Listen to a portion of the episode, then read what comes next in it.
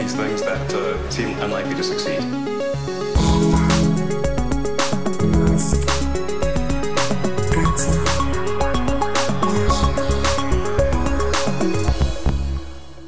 Bienvenidos a un nuevo episodio de Elon, el podcast en el que nos metemos, tanto Matías Tavia como yo, que lo tengo aquí conmigo, en la vida de Elon Musk sin que nadie nos pregunte. y en esta semana tenemos un montón de cosas que comentar. La primera es, y vas a comentar tú, Matías, a explicármelo, porque yo le he seguido un poco eh, como sigo yo las cosas de los, de los cohetes, un poco en secundario. Entonces, yo sé que ha habido el lanzamiento de la Crew Dragon. Sí. Sin personas. Que sé que ha explotado. ha explotado Porque abro Twitter. a propósito.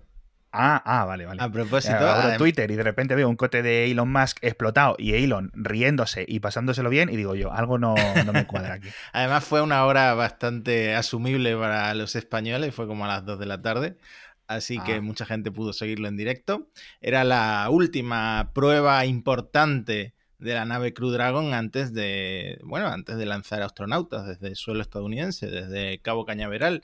Fue un éxito, o sea, salió perfecto, todo lo que tenía que salir bien salió bien. Elon estaba muy contento, le preguntaron si, si quería bailar, pero dijo que no, que, se lo, que se lo reservaba para, para cuando lanzaran los primeros astronautas de la NASA, que ya están... Que se tome unas Sí. clasecitas. Los astronautas pues ya están elegidos desde hace tiempo y se espera, se espera que en la primera mitad de 2020, quizá, no sé, en primavera podríamos ver un lanzamiento de astronautas, pero ya se sabe que esto lleva mucho retraso. En fin, era una prueba del sistema de escape de la nave Dragon, los motores pues se encendieron y la nave se separó del, del cohete del Falcon 9 eh, a una velocidad impresionante para poner a salvo a, a los maniquíes que iban dentro de, Ah, de la Crew Dragon. Pero el, el- el- el cohete lanzaron uno y lo explotaron con un control remoto de estos, ¿o cómo Exactamente, lo explotaron eh, para, para hacer una prueba de qué pasa si algo sale mal, ¿no? De hecho, hubo dos explosiones, la gente estaba muy emocionada, la gente que lo vio allí en directo, porque explotó en el cielo y después al, al caer en el océano volvió a explotar porque todavía le quedaba, le quedaba combustible. Ah, Entonces fue bastante, Claro, claro, claro. fue bastante espectacular, fue un lanzamiento muy espectacular.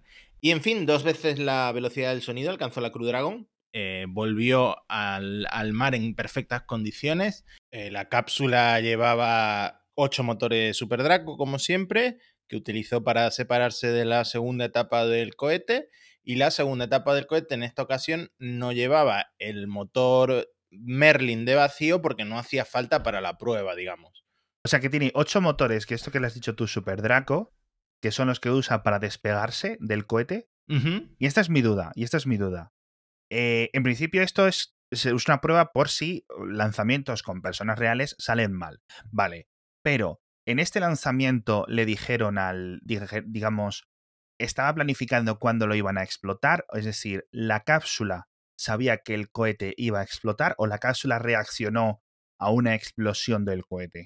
Era todo autónomo. Vale. Era todo un, un- una- un sistema autónomo de, de poner a salvo a, pues, a la tripulación de la, de Claro. la cápsula, a la tripulación virtual de la cápsula. Sí, es decir, la cápsula detectó, le llegó información ¿no? de los sensores que algo estaba ocurriendo mal en el cohete que va detrás, en el cohete que la está impulsando, y dice, hostia, me piro. Exactamente. Enciende sus propios cohetes, ocho cohetes, que hostias tú, pequeñitos, entiendo, obviamente. Sí, sí. Vale, ok, eso es lo que no me quedaba claro. No me quedaba claro si, digamos, le dijeron a la cápsula, y ahora te separas. No, la cápsula se separó cuando lo, de, lo vio, vio que estaba explotando lo de atrás. Vale, de acuerdo. Muy bien. Oye, pues desde estoy bien mirando y desde 2011, desde abril de 2011, no hay ningún lanzamiento desde, de astronautas desde Estados Unidos. Y el último fue en 2011 el Space Shuttle, las lanzaderas espaciales, como les decimos en castellano. Y ostras tú, yo no recordaba que eso hubiera seguido hasta 2011. Lo recuerdo más como una cosa de los 90. Por cierto, por cierto, por cierto, por cierto. eh, lo voy a dejar en las, las notas del episodio, pero los trajes de los astronautas de la NASA, que no son astronautas de SpaceX, son astronautas de la NASA, que van a ir son muy distintos de los típicos astronautas, eh, perdón, de los típicos trajes naranjas. Sí, son mucho más modernos, mucho más SpaceX, eh, mucho más estilizados. Eh, esto, el diseño se conoce desde hace tiempo y también el diseño de la, de la pasarela por la que hacen la caminata los Sí. astronautas antes de, de subirse a la cápsula también es mucho más moderno, todo de, de este blanco brillante que tanto le gusta a Elon, Sí. incluso para sus fábricas, ¿no? Todas las paredes de sus fábricas, tanto de Tesla como de SpaceX, son, son de un blanco prístino porque, no sé, supongo que eh, le da un toque de, de limpieza y de modernidad a, a algo que era tan, eh, tan industrial como una fábrica, ¿no? Pues lo mismo está, el mismo blanco está llevando al, al diseño de los trajes de astronautas y de, y de la pasarela por la que caminan los astronautas. Em- em- Es bastante chulo, de hecho es el, es el traje que, que llevan usando en todos los renders, tanto de la Mm. Starship como de, Sí. Como de los futuros vuelos con la, con la Crew Dragon. Sí, es cierto que tiene un pinta mucho más eh, futurista. Que por cierto, eh, eso tampoco lo estoy siguiendo yo bien. Porque yo cuando Elon se pone a hablar de Marte, como que. No es que mi cerebro lo ignore, pero sí que como que lo desdeño. Es en plan, esto no me interesa, no voy a vivir para verlo, no quiero saber. pero ha, vuelto a estar hablando de Marte. Bueno, no sé qué se tomó ese día, si un Red Bull, pero estuvo haciendo números en Twitter y soltó bastantes datos utópicos. No sé, hay, hay gente que, que este tipo de cosas le entusiasman, hay gente que, que lo mira con escepticismo, ¿no? Porque estamos hablando de que Elon planea que SpaceX, o que mejor dicho, la humanidad, lleve a Marte un millón de personas para 2050, que 2050 está ahí, a 30 años. Yo es que 2050 es una cifra, ¿vale? Como de hiper el futuro. Desde, como hablábamos antes, desde, desde, desde pequeño siempre has visto el 2050 como algo. Pero claro, también lo era el 2020 y ya estamos en 2020. Es decir, el tiempo acaba pasando y te encuentras con las cosas. 2050, un millón de personas. A ver, es que no tengo ni idea. Eh, Elon sacó la calculadora y dijo que para convertir a la humanidad en una especie multiplanetaria hacía falta enviar megatones de carga al espacio, es decir, eh, un total de, de mil vuelos de Starship al año, que la Starship, como es reutilizable completamente, podría hacer tres vuelos al día. Claro, eso te iba a decir yo, mil, será mil de aquí a 2050, no, mil al año. Mil al año, exactamente. Es decir, como los trenes, cada ocho horas sale uno. Y si tienes en cuenta que cada Starship lleva 100 toneladas de carga en total, eh, Cierto. Le salen las cuentas. Pero eso sí, Bueno. donde no le salen las cuentas es a la hora de producción, porque tendría que ponerse a construir 100 Starships al año para alcanzar en una década eh, un total de 1000 Starships. Es decir, de 2020 a 2030, fabricar 100 Starships. 100 cada año hasta llegar a 1000 para enviar 100.000 personas a Marte. Y esto no se puede hacer en cualquier momento, porque tiene que ser cuando Marte y la Tierra, pues las órbitas se Sí. sincronicen, estén cerca, ¿no? Los planetas. Y eso ocurre Se cada quedan en 26 órbita. Claro, eso ocurre cada 26 meses. Entonces, la idea de Musk es mandar toda la flota primero a la órbita de la Tierra ¿Vale? y después, durante eh, un lapso de 30 días, cada 26 meses, que, que despegaran, digamos, hacia, hacia Marte. Una caravana, ¿no? Como la de los la del oeste, cuando iban a Oregón. Es eh, una imagen completamente mm, de ciencia ficción, completamente Totalmente. Battlestar Galáctica. Totalmente Battle- el principio de Battlestar Galáctica.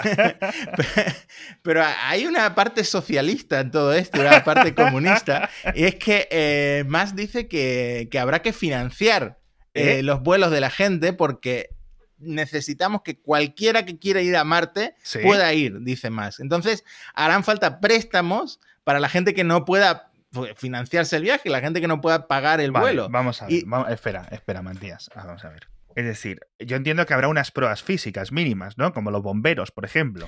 Eso mismo le preguntaron a Musk y Musk pues, dijo que no, que cualquiera que quiera ir debería poder ir. Porque hace falta mucha, eh, mucha fuerza de, mucha mano de obra en Marte Sí. para trabajar en las minas de Marte, en, la- en estas hipotéticas minas de Marte, para producir el propelente, el combustible para, para, la- para que las naves puedan Vamos a ver. volver a despegar desde Marte y, y volver a la Tierra. Vamos a ver. eh, tengo muchas dudas. Ya ignorando todo el tema de la producción de las naves. Hmm. Esto ya me da igual. Ok, se lo dejo a los ingenieros, que son mucho más listos que yo y tienen. Yo aquí pongo mi experiencia personal. Pruebas físicas, yo entiendo, ostras, tú un mínimo, no vas a mandar una persona de 180 kilos a llamarte que se. que, no sé, tío. O que sea, o que mida a metro 40. Evidentemente no cualquiera puede aguantar un viaje porque es un viaje largo, Claro, y confinado. los en- aspectos psicológicos, o sea, ya no es en plan seas más alto, más delgado, más gordo, más en forma, ya simplemente es que no estés como una puta chota. que se acabe cargando a toda la tripulación. Claro, ¿no? claro, claro, que le dé un botón, que abra la puerta del cohete en mitad del camino. no, o luego Bueno, allí sí. en Marte la líen. Ostras, tú. Yo entiendo, quiero decir, claro, vamos a ver. ¿Cuánta gente dice que hay que ir? ¿Tienen que ir? Eh, bueno, él habla de mandar 100.000 personas. Pues, a ver, entre 100.000 va a haber por lo menos 1.000 que están zumbados. Por, con- con- o sea, quiero decir, con un 1%, que estén muy zumbados. Otro 10% o un 15-20 de gente que acabe durante el viaje descolocado mentalmente. Lo hemos visto. ¿Cuántas ediciones de Gran Hermano? un ha montón. Pues eso, tú coges esa gente, pues pues se puede apuntar cualquiera. Vamos a, vamos a de- decir que acaban haciendo pruebas físicas y pruebas psicológicas, pero no sé cuantísimos meses de viaje en unas condiciones muy concretas acaban dejando a la gente mm, turuleta. En- Bueno, ¿y, qui- no sé, ¿y quién paga todo esto? Pues eh, Tú. Musk, ha- eh, Musk ha dicho en Twitter que esta, esta es la razón por la que está acumulando activos en la Tierra. O sea, la única razón, según él, por la que es un billonario, un magnate de las empresas de tecnología, es porque quiere financiar que la humanidad se convierta en una especie multiplanetaria. Entonces, él quiere poner de su propio bolsillo y además, por supuesto, convencer a otros magnates millonarios excéntricos del mundo de que financien el trabajo en Marte. Pero, ¿qué pasa? ¿Es, es trabajo o, o es servidumbre o es esclavitud? Porque estás mandando a la gente probablemente a morir en Marte porque no se sabe si van a poder volver. O sea, las probabilidades de que puedan conseguir despegar desde Marte Sí, y volver a la Tierra, pues está todavía muy en duda todo eso. No, no, yo, a ver, si, mira, eh, si vas el número 100.000 o el 90.000, bueno, es posible que ya haya, es decir, esto mejorado un poco, ¿no? Si vas el 200, si eres el 200, si pones, tienes el ticket 200 y llegas con vida, no vas a volver. Que esto está bien, porque hay mucha gente que realmente eh, sería capaz de dar el resto de su vida, de acabar allí, aunque vayan a morir mucho antes, en condiciones infrahumanas, en una cueva, eh, respirando, pasando frío, pasando las canutas en Marte, ¿no? Porque, oye, hay gente que eso le interesa, ¿no? Dice, bueno, por la exploración, por el haberlo vivido, por la experiencia, etcétera, a mucha gente le va a interesar, aunque no haya vuelta atrás. Es decir, Hmm. aunque no haya posibilidad, es que incluso no haya posibilidad, no es que tú no quieras o no puedes, es que no pueden volverte, eh, hay mucha gente que estaría dispuesto a ello. ¿Vale? Me parece perfecto. Pero luego, tío, lo de que dices tú, de la servidumbre, de alguien me paga el viaje y yo le tengo que devolver el dinero de forma forzosa. Porque, claro, ¿qué voy a hacer? ¿Me voy a escapar de Marte? ¿Sabes a lo que me refiero? No puedes, es decir, que habrá unos, unos Marshall, unos sheriffs ahí controlando que la gente trabaje. Es que me parece una cosa tan loca. En lo que llevamos hablado se me han ocurrido varios argumentos para libros y películas. No, no, eh, eso- Es que eso a lo que iba yo. Es decir, esto, es, esto ha sido muy tratado por la literatura de ciencia ficción. De hecho, eh, uno de mis libros favoritos, trilogía favorita, la trilogía marciana, ¿vale? Marte rojo, Marte verde, Marte azul. Tra- el primer libro de que ocurre con los primeros pioneros que están allí, literalmente rompiéndose la espalda, mm, muriendo para levantar el sueño de una Marte terraformada, están todos de la puta cabeza. O sea, acaba muy mal la- el primer libro. Acaba muy mal, con terrorismo, con, bueno, locuras máximas. Es un libro muy gordo, publicado ya hace por lo menos 20 años. si queremos bajar un poco a tierra y volver a temas más mundanos, el turista espacial de SpaceX, el primer turista espacial de SpaceX, no sé si te acuerdas, el japonés, este magnate de la moda que pagó por, por dar una vuelta alrededor de la luna y volver, Sí. eh, ahora está buscando novia para que vaya con él a la luna. Vamos a ver, a ver, a ver. Yo me acuerdo que hubo un señor japonés, como has dicho tú, que era como- que tenía como 50.000 trillones de seguidores en redes sociales japonesas. Era, digamos, el Amancio Ortega, pero jovencito eh, japonés. sí, exactamente. Ok, y pagó una millonada para ir a hacer un viaje eh, cislunar, ¿no? Es como se dice. Es decir, es un cohete que sale, da la vuelta a la luna y vuelve. Sí, Y quiere llevarse una novia. Claro, ese es el tema. Este hombre estaba saliendo con una actriz japonesa muy famosa y se ha separado.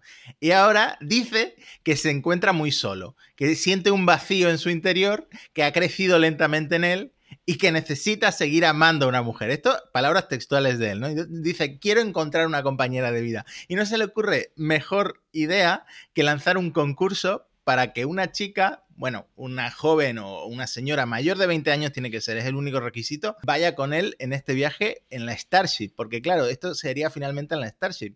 Ya no estamos ¿Ah, sí? Ya, sí, ya no estamos hablando del Falcon Heavy, porque como que eso el Falcon Heavy ha quedado un poco atrás en, en, la, en la hoja de ruta de SpaceX y ahora se están centrando en la Starship. Y la idea es que el vuelo salga en 2023 y lamentablemente, no sé si te querías apuntar, pero lamentablemente el plazo ha terminado porque terminó el 17 de enero y la decisión se va a tomar en marzo. Te digo la verdad, no sé si me estoy creyendo mucho a este hombre, porque es la misma persona Este que no sé si te acuerdas que hace un tiempo salió un millonario de Japón diciendo que iba a regalar entre 100 seguidores al azar eh, un millón de dólares. Este pues tío la- es el mismo. Un timador. o sea, este tío es un timador, pero, pero vamos, pero de, de categoría. Y la gente está riendo las gracias, claro, ¿no? Claro, por supuesto, todo el mundo se está subiendo al tren y se lo cree y le hacen retweet. No sé, a ver en qué acabará esto. Desde luego el tío se ha hecho famoso gracias a las locuras estas y, y a ver cómo si acaba encontrando el amor o no, o si era toda una patraña. A ver si acaba yendo él en el viaje. Porque este es el típico persona que el día anterior dice, uy, tengo cita con el médico. Y no va. Está ahí Elon mirando el reloj y el señor no aparece. Y el cohete ya ha arrancado. Y el japonés que no llega. No lo sé. O sea, menudos han juntado, ¿eh? Elon y este. Menudo. Vaya pareja. Pero que, ostras, tú, no sé. ¿Y la novia va a ir a esto? Y claro, esa es la idea. Y a estas cosas no debería de ir a una figura eh, como, o sea, más que un millonario, ¿no? Eh, el Papa o algo así, ¿te imaginas, tío? No, pero lo digo en serio, tío. A lo mejor, no sé, es algo interesante que lo haga una, una figura, digamos, eh, representante, ¿no? De un montón de personas que luego lo cuente, que luego eh, filosofe, ¿no? O filosofice de- del tema. No lo sé, tío, más que un pringao o un timador japonés, no sé. ¿Cuánto, ¿Sabemos cuánto ha pagado el viaje? Eran como 30 millones de dólares. No sé, Hostia. algo así. Esto al final, eh, el turismo espacial es algo que va a ocurrir. No, ya no, sea pero si ya ha habido. de... ¿No ha habido un montón ya que han ido a la estación internacional rusos millonarios locos? Sí, pero a, ni- a nivel de llegar a la luna Ah, no, es claro. algo que tarde o temprano eh, va a pasar. A ver, nadie confía en que la NASA en 2024 vaya a estar en la luna, pero una cosa es aterrizar, o sea, alunizar, y otra cosa es dar una vuelta. Honestamente, es algo que, que- que muchos millonarios en, en nuestra propia generación lo vamos a ver. Van a acabar Sí. haciéndolo. Sí, eso sí. Ahora, no sé si el japonés este lo hará o no.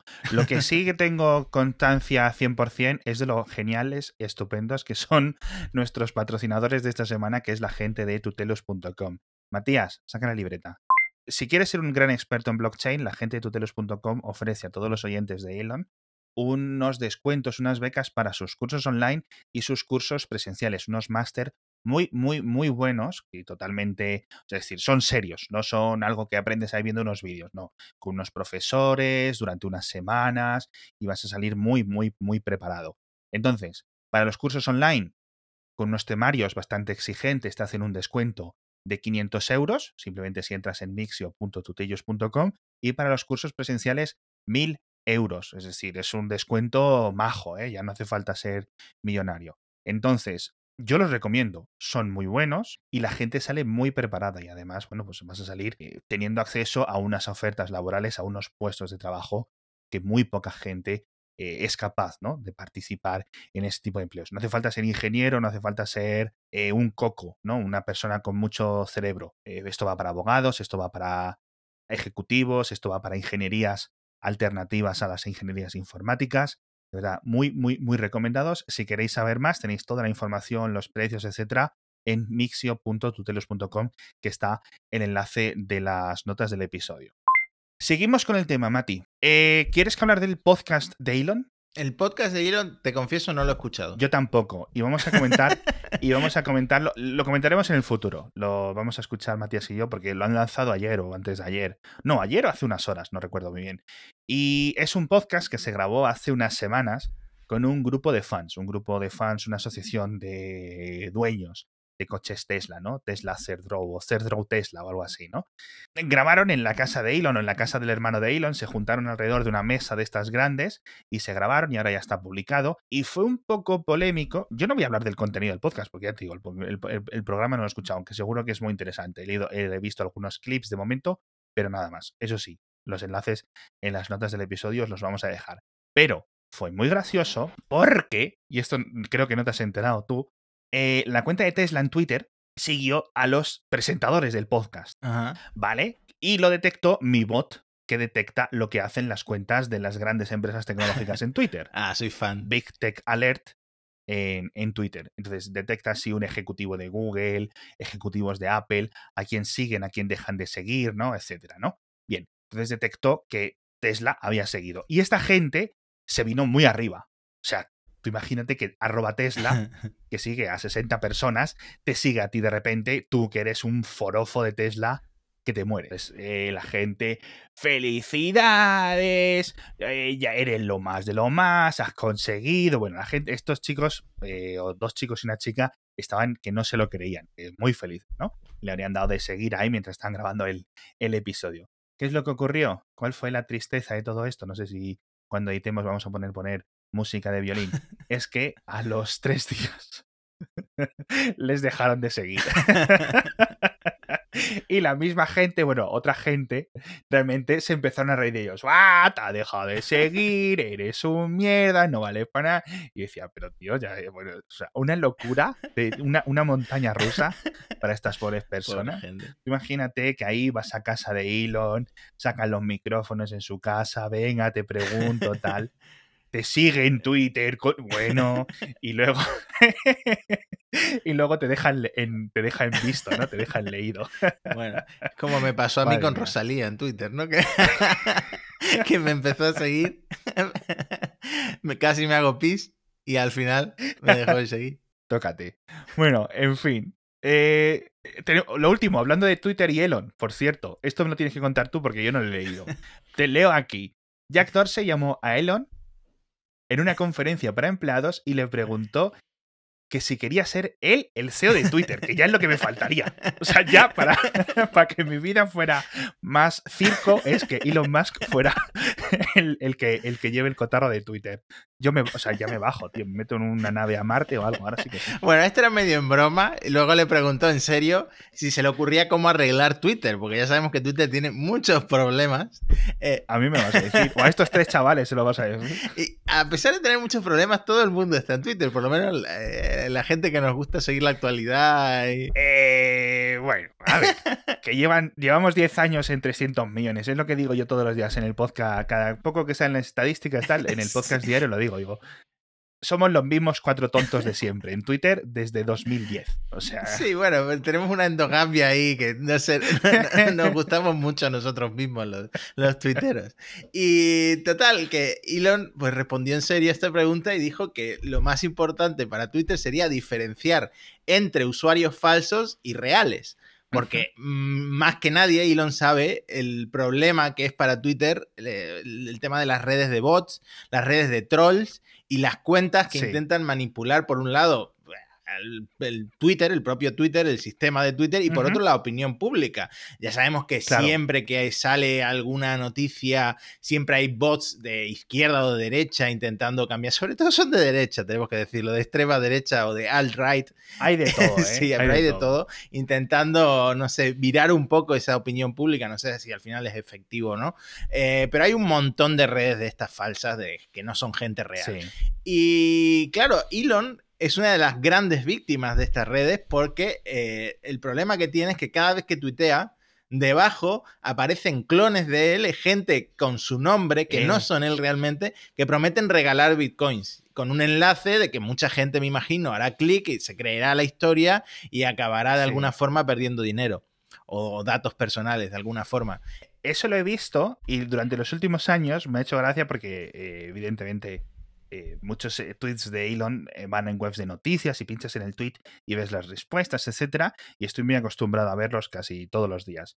Y me ha hecho mucha gracia la evolución porque empezaron poniendo los este spam de bitcoins y timos y de criptomonedas y tal, y esos tweets los empezó a detectar Twitter y eliminarlos, ¿no? Estas cuentas, ¿no? Empezó a automatizar este tipo de spam.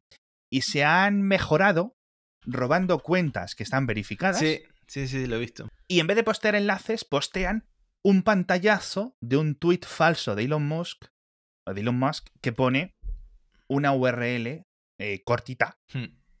pero falsa, en plan, timolandia.com, ¿no? Pero hablando de criptomonedas. Y cuando entras en esa web, pues ya te intentan engañar del todo. Y así de momento están evadiendo los sistemas de control de spam. Me parece muy gracioso, pero sí es cierto.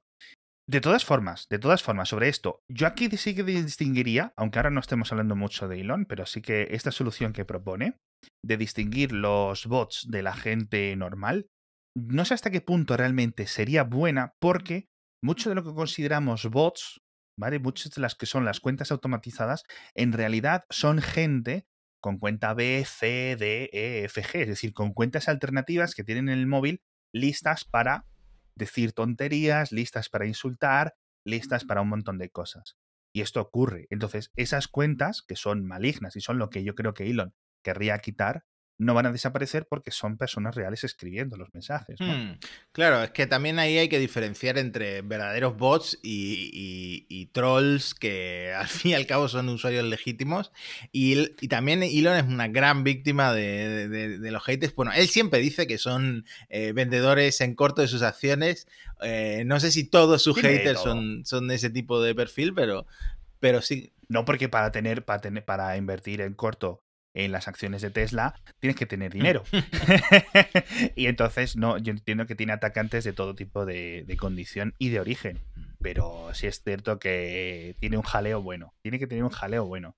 Bueno, ya viste que una vez me respondió. ¿no? sí, sí, Ojo. sí. Una vez. Una vez, Elon, me, me- miraste a la cara, sonriendo. Bueno, Nada bueno sale ni de Elon ni de Trump, de la gente que está pendiente del Twitter a ese No, nivel, ¿eh? no, no, no, no. Yo siempre, yo siempre he pensado en cómo monetizar eso, ese tipo de atención. Y mi idea, que nunca he llevado a cabo, porque sospecho que no tiene mucho sentido, es poner cualquier chorrada y decir, como le explico en no sé qué libro. Y pongo un enlace de afiliados a un libro que no es mío ni nada. Pero el enlace de afiliados de Amazon sí me lo gano yo. claro. Y yo sospecho que eso ya está totalmente penado por Google y por Twitter, quiero decir, con lo cual no lo he hecho. ¿Cómo se nota que, tienes pero, mentalidad de rico, eh? mentalidad emprendedora, entrepreneur, como Elon. Bueno, como Elon, ¿sabes que es como 10 Elon. mil millones de dólares más rico que el año pasado? Obviamente, en- Me- espero, espero que poco dinero, si tiene que pagar tantos viajes a Marte, poco dinero. obviamente eh, estamos hablando de en patrimonio, porque él siempre dice Sí. que él eh, liquidez no tiene tanta. En, en el banco en no, el- en PayPal no tiene. Eh, bueno, él tiene el 22% de las acciones de Tesla y claro, la acción ahora está en 510 dólares, ha subido un montón, así que nada, sigue en el número 23 de la lista de Forbes, pero es 10 mil millones más rico, ahora tiene 30 mil millones de dólares de patrimonio. Madre mía, qué barbaridad. Bueno, con esta triste noticia de que Elon es muy rico y nosotros somos muy pobres, nos despedimos hasta la semana que viene. Muchísimas gracias a todos por estar ahí y nos vemos en el próximo episodio de Elon. Hasta luego.